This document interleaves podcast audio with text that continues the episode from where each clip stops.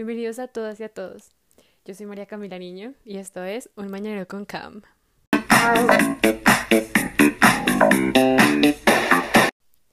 En esta oportunidad vamos a escuchar a Georgia para entender cómo ha cambiado la vida en otros países, como por ejemplo en Colombia todavía no estamos en la fase de apertura total, pero como otros países, tanto como Italia, que sufrieron una primera ola de contagio, ahora están volviendo a la nueva normalidad. Por esta razón, quisiera tener a esta invitada para que nos hable un poco de los diferentes espacios en los que antes llevaba su vida y cómo ahora ha cambiado.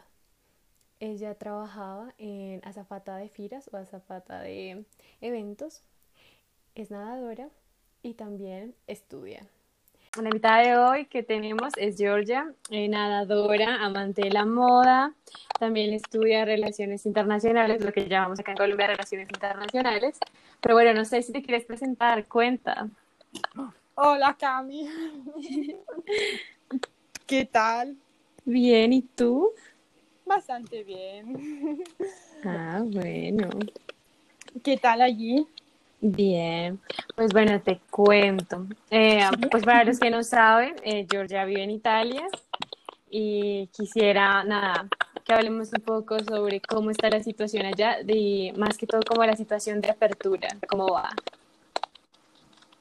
Bueno, hoy, como es el 3 de, de junio, estamos en la, en la, fase 3, la que llaman aquí así, y casi hemos vuelto a la normalidad, o sea que se puede salir, eh, nos podemos ver con, con, amigos, familiares, han abierto también oficinas, tiendas, entonces estamos casi a la normalidad.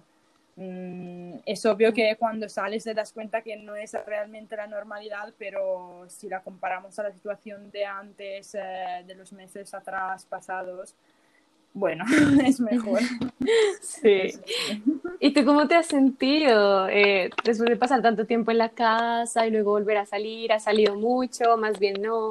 Sí, claro. Te digo, mm, en realidad no, es que he vivido muy mal en casa porque con mi familia voy muy de acuerdo y tenía también que estudiar, entonces em, eh, no es que estaba allí sin hacer nada, pero por otro lado ha sido, ha sido muy difícil porque claro, te das cuenta de que fuera el país está viviendo una situación súper rara, súper difícil y entonces las preocupaciones son muchísimas y también las reflexiones también. Y entonces nada, he, he alternado momentos diferentes, momentos de miedo, momentos de más relajados, un momento en el que me, me, dedicaba muy a la familia, a mis cosas, pero bueno, ahora te puedo hablar con, con mucha positividad, pero te aseguro que los meses pasados ha sido, ha sido difícil, eso sí. Sí, claro. Pero bueno, tú nos hablas un poquito de los miedos del país. ¿Qué miedos también tienes como respecto a la situación del país? Bueno, ahora te digo, creo que Italia como país ha, ha hecho mucho y también los ciudadanos se han comportado bastante bien, bien. Es claro que, como en todas las cosas, hay personas que respetan las reglas y personas que no las respetan, sobre todo a los jóvenes, ¿no? Y por ahora hay muchas contradicciones. O sea que se tiene que, mm, que, respetar muchas cosas, pero a otras no. Te digo yo, por lo que estoy haciendo yo, sigo, sigo saliendo, obviamente con mucho, mucha conciencia, con uh, todas las precauciones, entonces con mascarillas, guantes. Mm, me limito en hacer algunas cosas. Si antes salía 10 veces y iba a comer al restaurante 10 uh, veces, ahora voy menos pero por otro lado hay también otra gente que hace su vida normalmente sin pensar que a lo que hemos pasado, hay personas que piensan que el virus nunca ha existido o que ahora se ha desaparecido completamente. No sé, Cami, como en todas las cosas hay, sí. hay diferentes facciones, ¿no? Sí. Gente que respeta todo y gente a la que no le importa nada. Yo pienso que por lo que puedo ver ahora paseando por la calle hay mucho respeto de las reglas en las zonas de movida un poquito menos, pero me doy cuenta de que es realmente difícil uh, controlar esta, esta situación. Es una situación tan rara que es muy difícil también uh, cuidarnos a todas las cosas. Sí, yo creo que es difícil porque la gente todavía no entiende que es otra normalidad. Y yo sí quisiera como que, o sea, que quede claro acá que es importante de alguna forma escucharte porque acá pues nada, seguimos contenidos y en verdad no podemos salir casi a hacer nada. Se supone que eh, junio, julio vamos a poder nada, salir a, también a restaurantes y demás, pero yo creo que debe ser importante guardar no miedo, sino más bien como tú dices, conciencia, de saber que el virus pasó, que el virus todavía está y que debemos ser un poco más responsables. Vosotros eh, también estáis en cuarentena, ¿no? Todavía, imagínate, todavía seguimos acá y... Pero digamos que han abierto algunos sectores. Yo por ahí leí que en Italia abrieron el sector de la industria y de la, de la construcción, pero desde mayo, ¿no? ¿Cómo va eso? ¿Tú qué has escuchado sobre eso? Y como te decía antes, que estamos en la, bueno, en la fase 3, eh, todos los sectores están abiertos, mientras que antes, eh, como has dicho tú, solamente algunos sectores, eh, por ejemplo, solamente los bares y los restaurantes no, y los bares podrían solamente hacer cosas para llevar y no te podrías sentar a la mesa, lo de las conducciones también han abiertos antes. Y qué más bueno, las oficinas y todo eso han abiertos. Depende un poco, un poco del ámbito de que hablamos. Los últimos que han abierto son eh, peluquerías, los centros de bellezas, los centros deportistas, de deportes y, y nada, y las tiendas. Vale, ¿y tú cómo llevas esto de, porque digamos que, bueno, yo sé que tú nadas, pero quisiera que nos contaras ¿Cómo, ¿Cómo, entonces llevas esto? si hasta ahora, digamos, han abierto los centros de deportes, eh, ¿extrañas nadar? ¿Cómo es tu nueva normalidad? ¿Cómo te ejercitas? En esos, en esos últimos meses aún no estoy nadando, pero, pero sí han abierto hoy. Por ejemplo, mi equipo ha empezado a entrenarse hoy y después de, mucho tiempo y nada, hay reglas que respetar también allí, o sea que tienes que presentarte algunos minutos antes, pero no demasiado tiempo, demasiadas, demasiados minutos antes. Si antes llegaba, no sé, media hora prima o una hora para charlar con tus amigos, ahora no lo puedes hacer.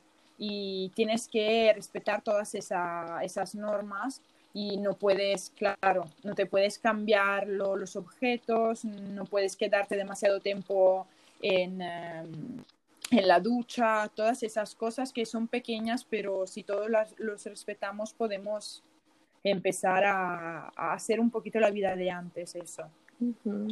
Digamos que se ve un poquito más que delimitan los espacios y los tiempos, ¿no? Ahora somos más conscientes de no podemos, digamos, tocar tantas cosas o ver a tanta gente. Es un poquito más difícil. Es eso.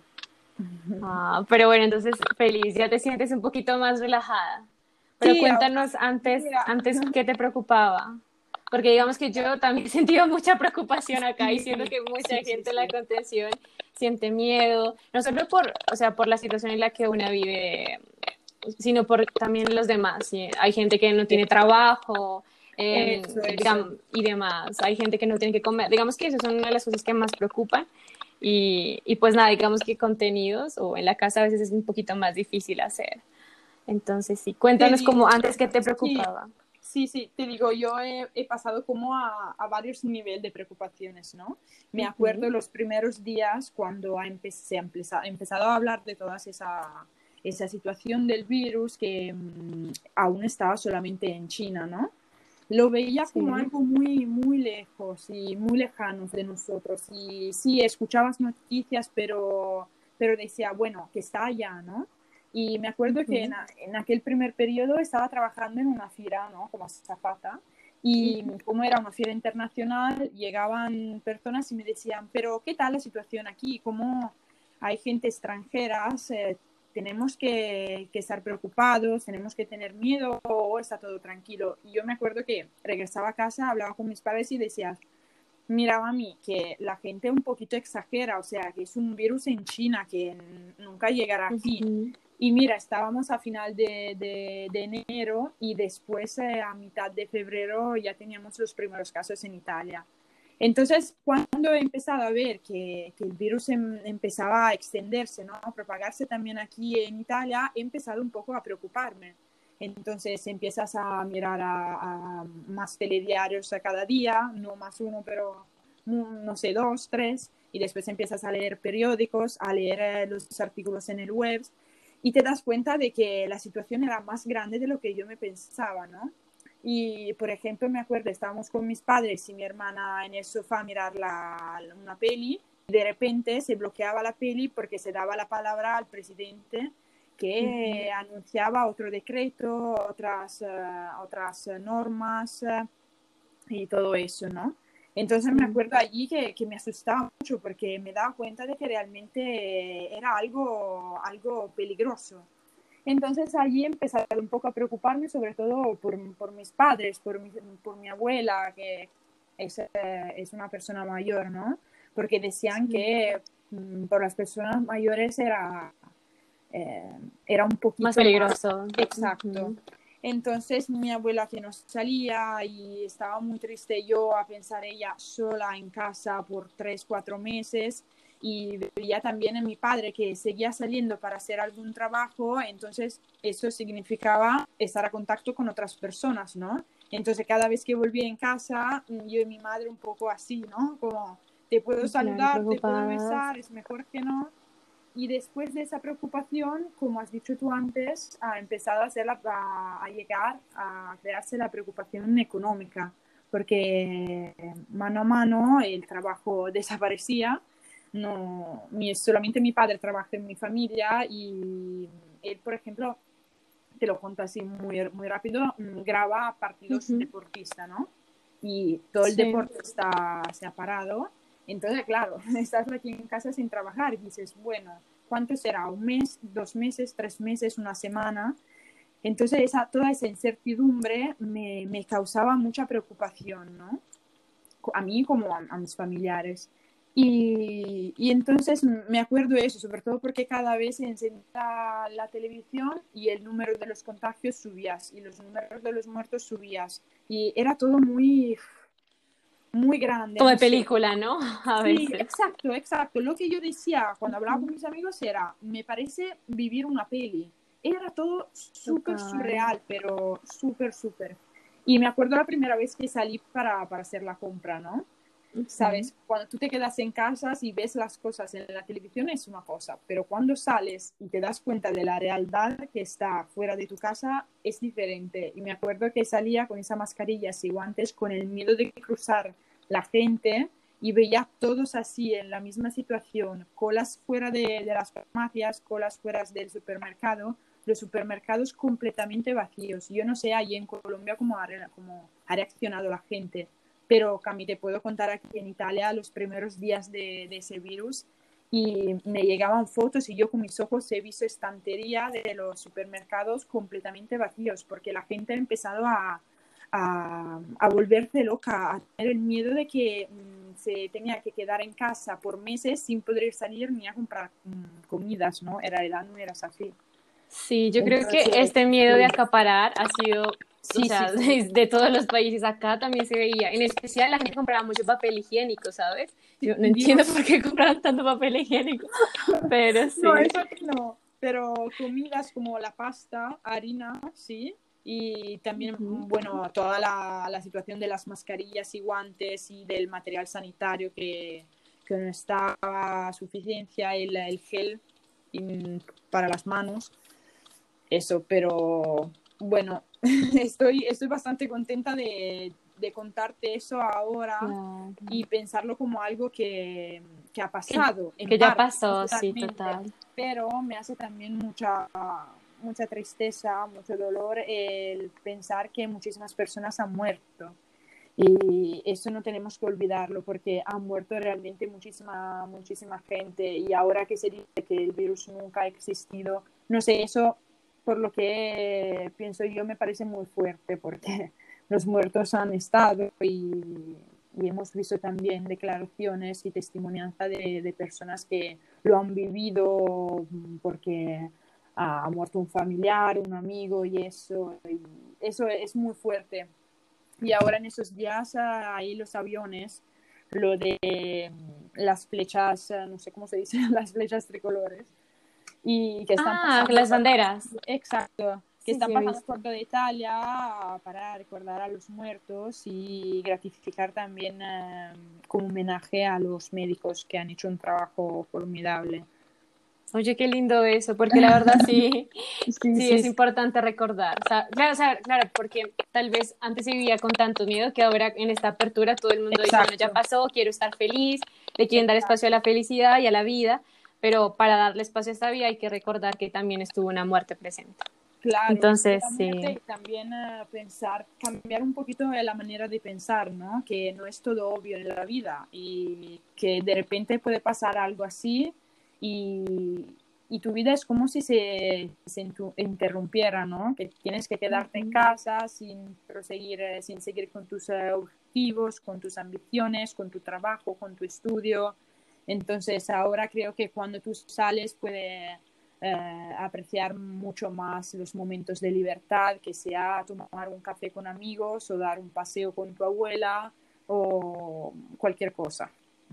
Sí, también es un momento para recordar las cosas importantes, porque a veces damos por hecho muchas cosas y seguimos por la vida sin reconocer esos espacios tan lindos, por ejemplo, como pasear con la abuela y demás.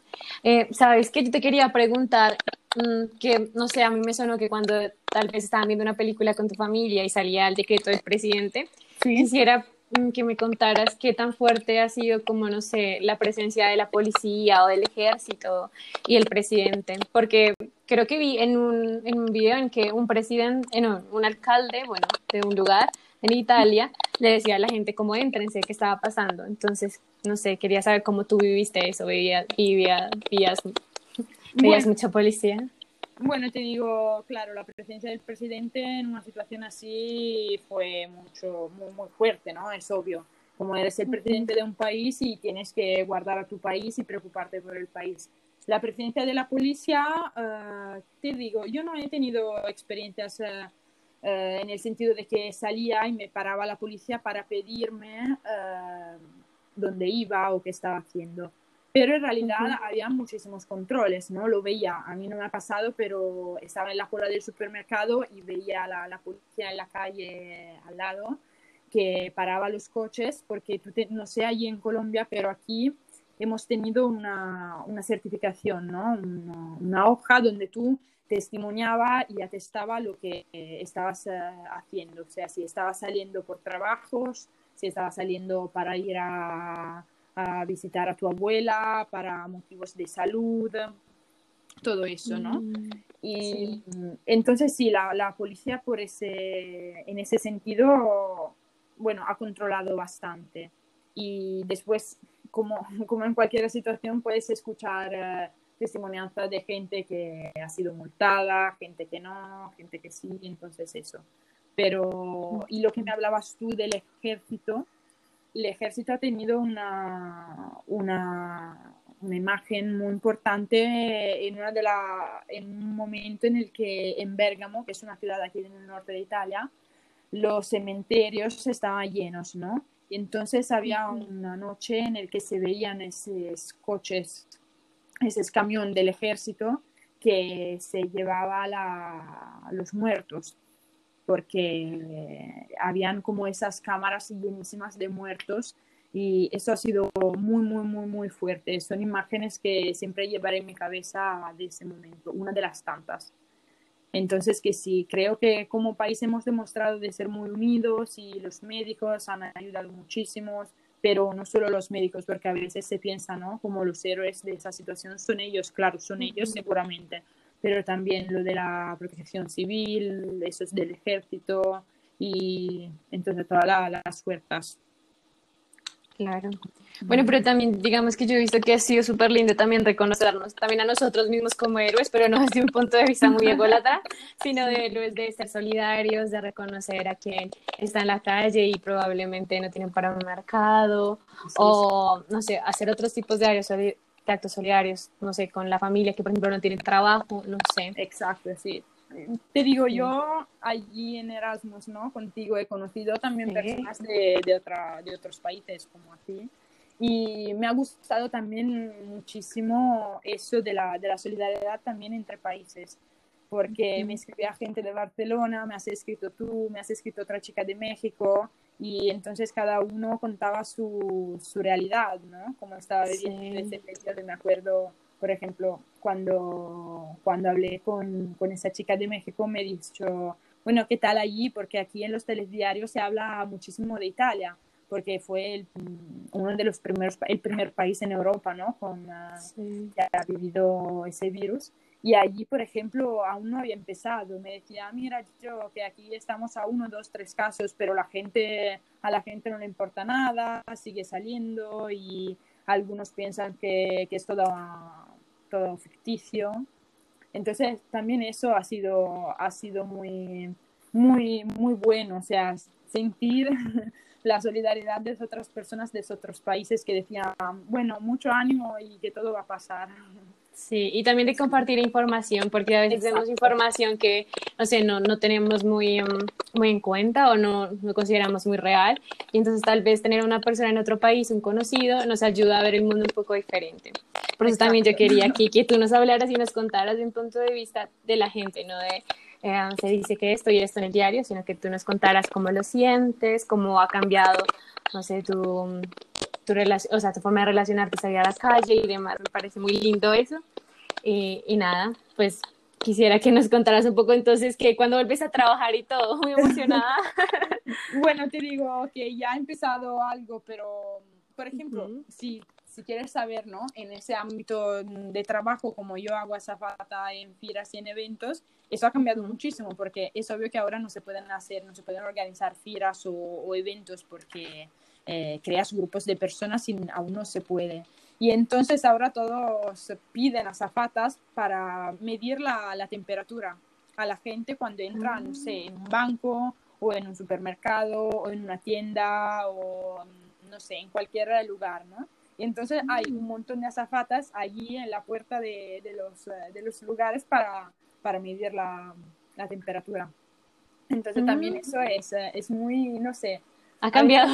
Sí, sí, ha cambiado muchísimo. En mi pequeña realidad, claro, porque son cosas muy, muy pequeñas que yo hago, ¿no? Pero en mi pequeña realidad he visto también ese cambiamiento. Entonces, sí.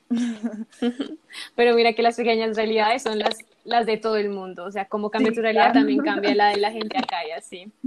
Nada, pues me encantó tenerte. No sé si quisieras contarnos algo más o agregar algo más.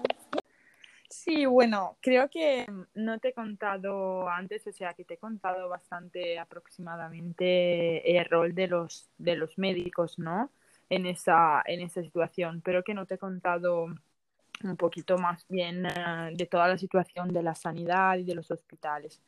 Y yo, mm, bueno, no, no soy médico, entonces no he podido vivir lo que han vivido ellos, pero te puedo contar un poquito lo que he vivido yo desde acá, desde mi casa, eh, escuchando los telediarios, radios y leyendo un poco en, ah, en los periódicos.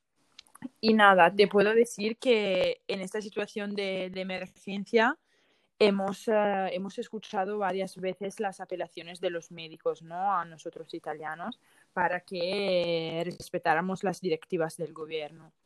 Eso porque en, eh, en los hospitales eh, la, la, situación era muy, muy grave, porque los pabellones de los cuidados intensivos estaban completamente llenos y sobre todo no quedaban camas disponibles.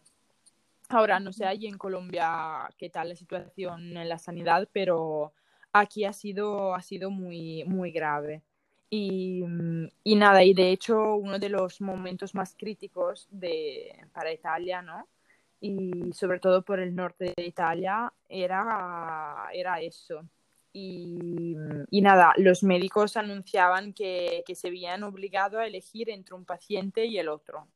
Entonces tenían que elegir si, si cuidar una persona o dejarla morir, pero no porque no querían cuidarla, pero porque no, no estaban médicos uh, suficientes para, para, cuidar a los, uh, a los enfermos. Y nada, eso es uno de, una de, la, de las cosas que más me ha, me ha preocupado ¿no? de, de, esa pandemia. pues sí, mira lo, que, mira que lo que tú cuentas también pasa acá porque digamos que no tenemos todavía tantos casos como los tuvieron ustedes en su tiempo, pero sí estamos empezando a quedarnos sin camas. En muchos lugares del país la gente siente un poco como de preocupación por eso, porque creo que ya estamos en el momento en el que tú dices, estamos empezando a decidir. Y lo más grave es que no sé cómo es en Italia, pero en Colombia tenemos salud privada y pública. Entonces, digamos que no todo el mundo puede acceder a la misma, al mismo servicio. Entonces es un poco complicado, porque pueden dejar gente morir, porque, por ejemplo, tienen sida o lo que sea es un, poco complicado, la verdad. Sí, eso mm, en Italia no, no pasa, o sea que no tenemos esa, esa cosa que, que tienen los otros países, ¿no? Y, pero teníamos ese problema, como dices también tú, de, de, las camas. Y habían también episodios de, de pacientes que eh, fueron trasladados en otras regiones de Italia, del norte al sur, y para darle esa posibilidad de, de tener una cama, un hospital y de, de cuidados.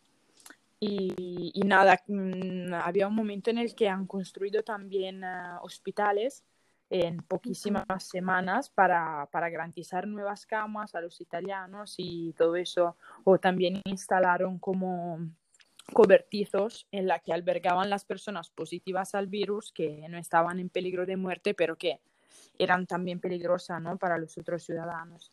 Mm, pero, ¿y estos cobertizos eran como espacios de aislamiento que la gente daba o, o cómo bueno, se conseguían? No, no, que seguían como, mm, seguían como cuidar, los médicos seguían cuidando la, a esas personas que no ah. necesitaban de, mm, de estar en los pabellones de cuidados intensivos, pero que simplemente, no sé, algunas... Uh, Mm, necesitaban de algunas cosas, de algunos cuidados menores respecto a los otros. O como dices tú, que, que se podían encontrar bastante bien, pero necesitaban de un médico.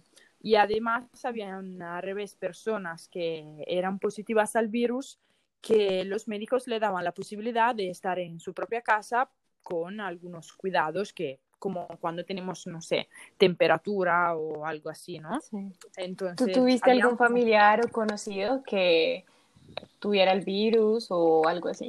Bueno, de, de mi familia no, pero un mm. familiar de una amiga mía sí, y me contaba que lo más triste era que tú estabas completamente solo, estabas en una, en una cama de, de, hospital solo con los médicos que algunas veces pasaban por allí, pero no te podían dar demasiadas atenciones porque los enfermos eran demasiado respecto a, al personal sanitario, ¿no?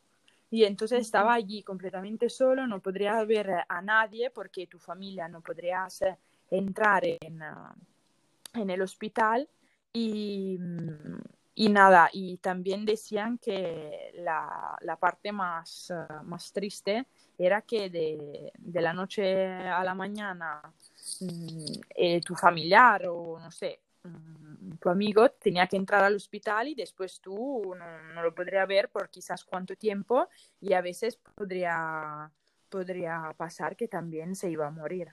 Ahora, el caso que te estoy contando yo de, mi, de, la, de ese familiar de mi amiga mm, no ha muerto, pero hay Bien. gente que, que sí, eso sí.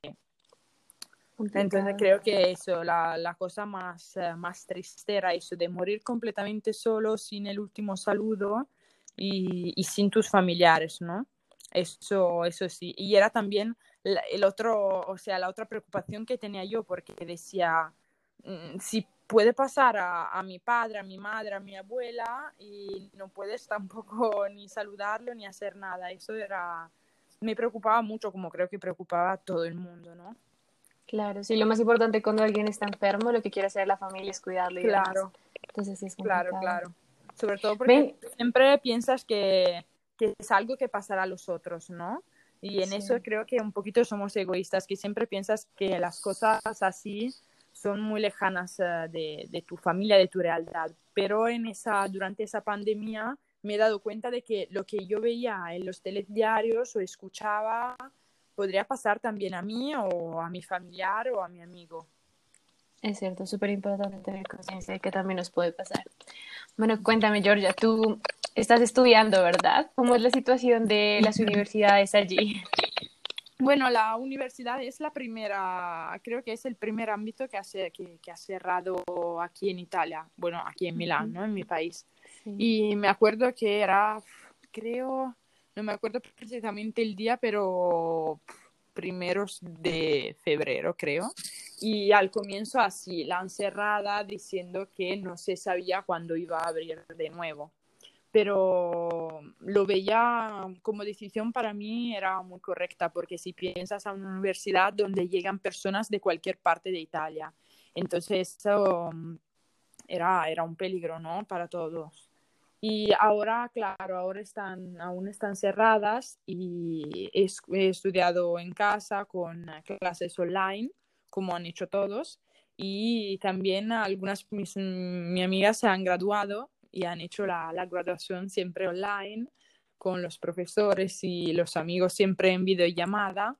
Eso ha sido un poco divertido, o sea que tú veías en, el, en el ordenador el, el, profesor y en los smartphones al lado los amigos y, y los familiares atrás, ¿no? Y nada, eso yo tengo que graduarme en los próximos meses, o sea, en, entre octubre y diciembre y no sé cómo será la situación. No sé si en septiembre irán a abrir. Las escuelas sí, han dicho que sí. Y harán clases un poquito más pequeñas, con menos estudiantes y menos, menos niños. Las universidades creo que sí. Creo que, no sé, después del día de la graduación, si tú, puedes eh, eh, ir a la universidad con todos tus parientes y amigos. Creo que, no sé, habrá un límite de, de personas, de número de personas. Sí, pues ojalá te puedas graduar y si no, si te gradúas por, por videollamada, pues aquí te estaré viendo yo también. eso sí, eso sí, seguro. Sí. Entonces, pero eso ha sido muy Pero te has sentido, claro, pero te has sentido cómoda recibiendo las clases en línea, eh, digamos, todo el mundo puede acceder a los computadores en Italia. ¿Qué has visto que así? Te digo, yo te puedo hablar... Um de mi, de mi punto de vista, ¿no? Por la experiencia que he vivido yo, yo me he encontrado bastante bien. He encontrado profesores muy, muy disponibles que mm, no hacían la clase en directo, o sea, que la, mm, la cargaban, ¿no? En la página web de la universidad y tú entonces durante el día podrías seguir la clase cuando quería, por la mañana, por la tarde.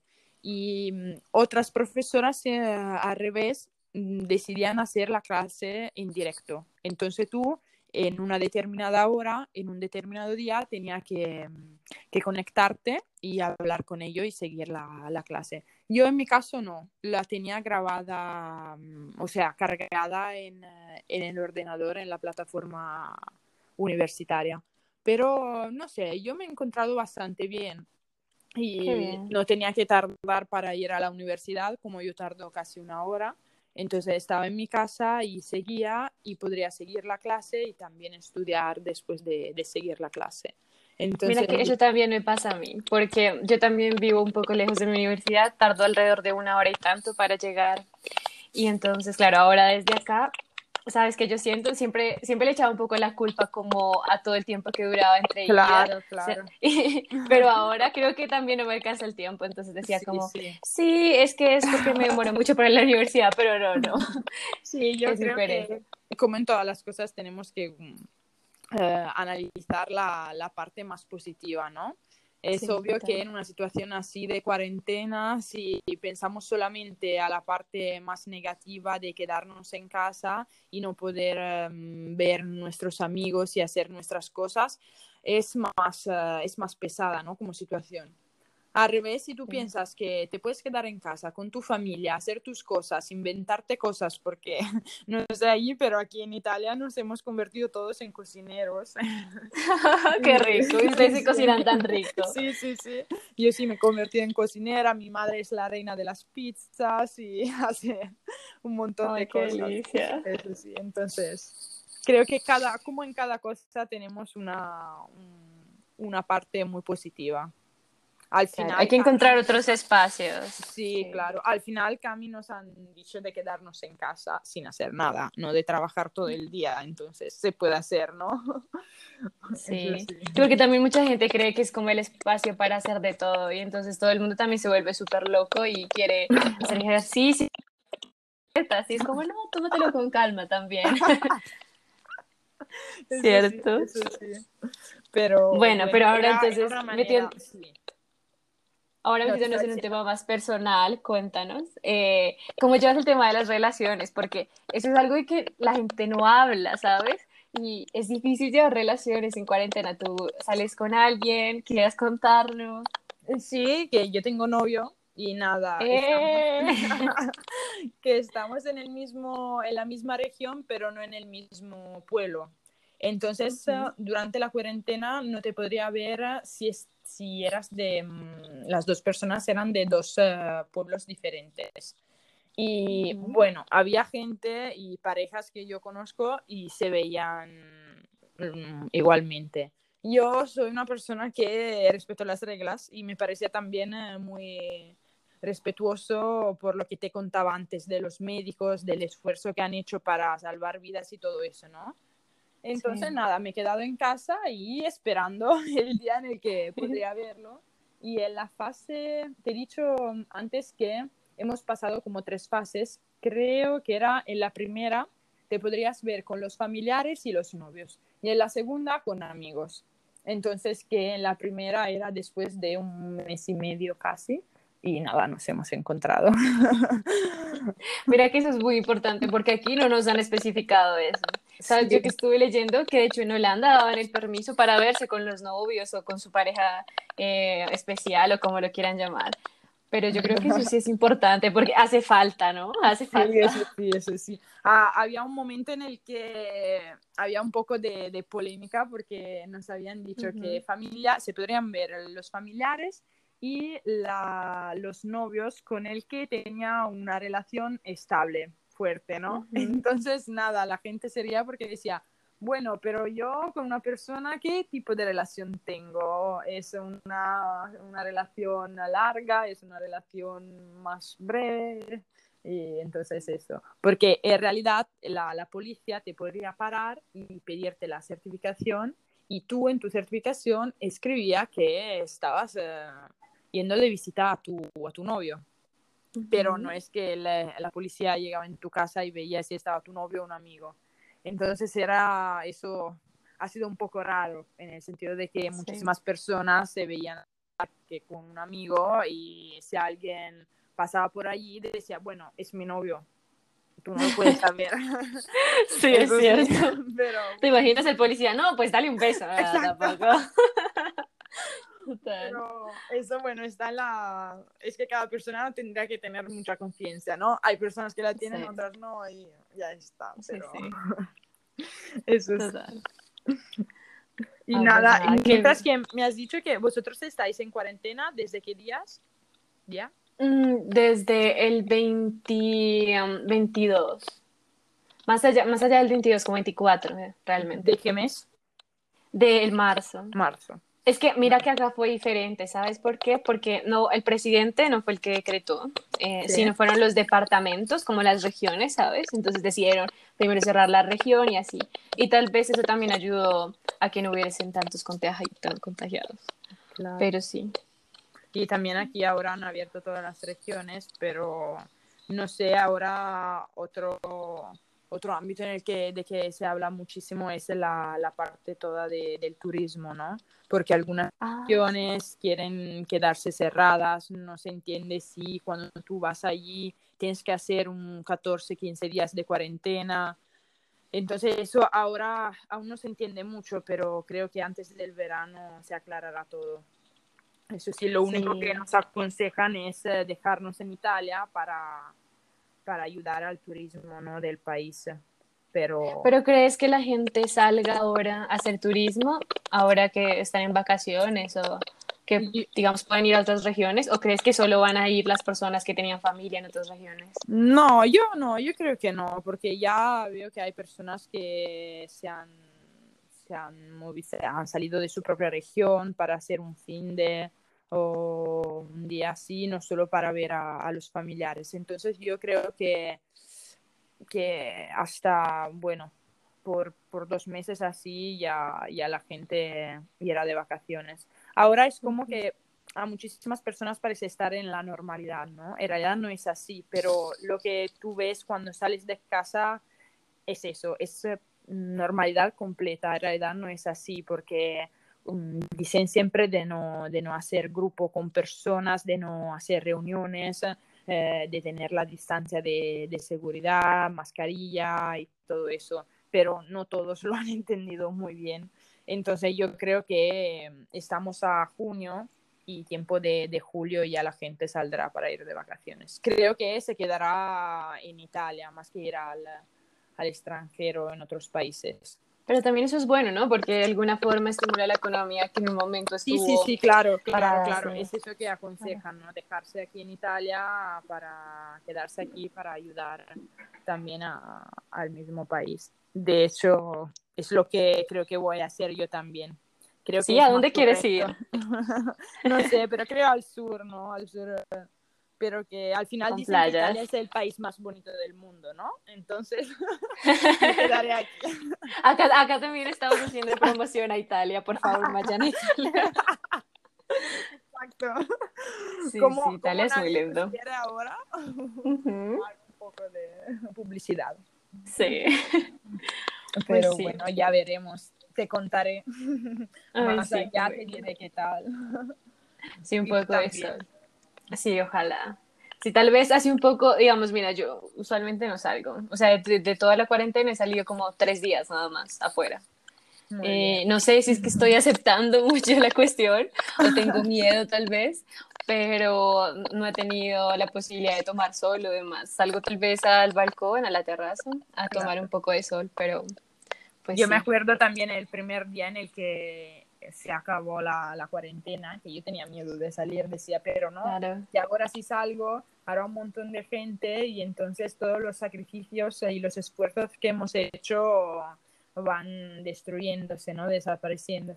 Y, y después de nada, después de una o dos semanas así, paso a paso, he comenzado a hacer las cosas que hacía antes, como te decía, pero con mucha, con todas las precauciones. Y sí. renunciando a algunas cosas, porque es normal que tenemos que renunciar, no, no podemos pensar de hacer la vida de antes igual que antes, entonces. Sí, total.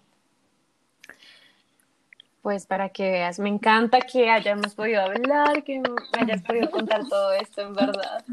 Qué lindo, A qué mí lindo. también me ha gustado muchísimo y ha sido un placer, Cami. Creo que, que te he dicho bastante, creo que te he dicho todo, sí. No sé si, si tú me quieres preguntar algo más o dime tú.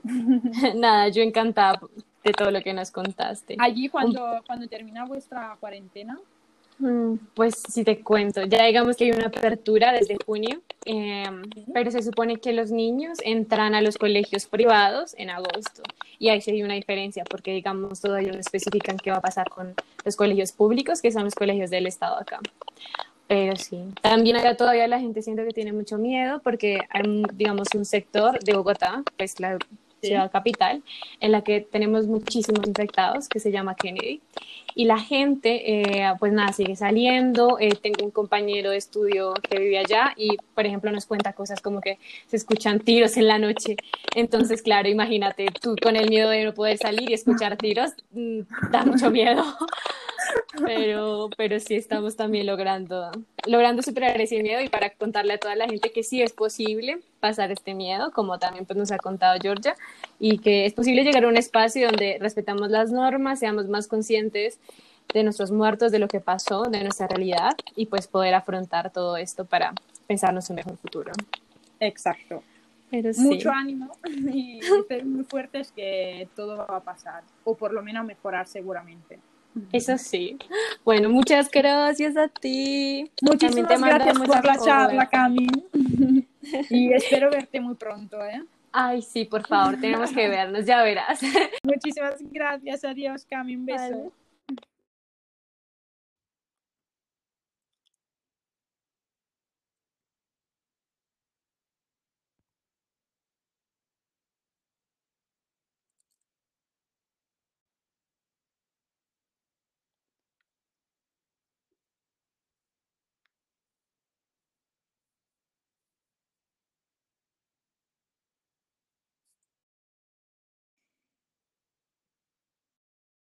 Después de esta pequeña charla con Georgia, debo decir muy amena, quisiera que recordáramos lo que significa tener conciencia en tiempos de apertura y a lo que nos vamos a enfrentar.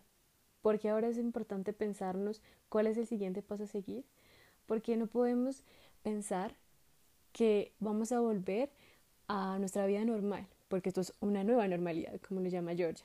Debemos tener conciencia de lo que pasó y también saber que estos tiempos nos han llevado a ver la vida diferente, a preguntarnos cosas. Y es por esto que debemos seguir cultivando preguntas, pero también buscando respuestas. Y esto solo es posible cuando nos identificamos con otras pequeñas realidades. Así que yo le invito a que si usted tiene conocidos en otras partes, en otras partes de Colombia o hasta en otro municipio o en, o en diferente parte de la ciudad, hable con ellos y le pregunta por esa cotidianidad, por cómo ahora se siente, porque todos tenemos miedos y con estos miedos vamos a tener fuerza para enfrentar otras fases de apertura.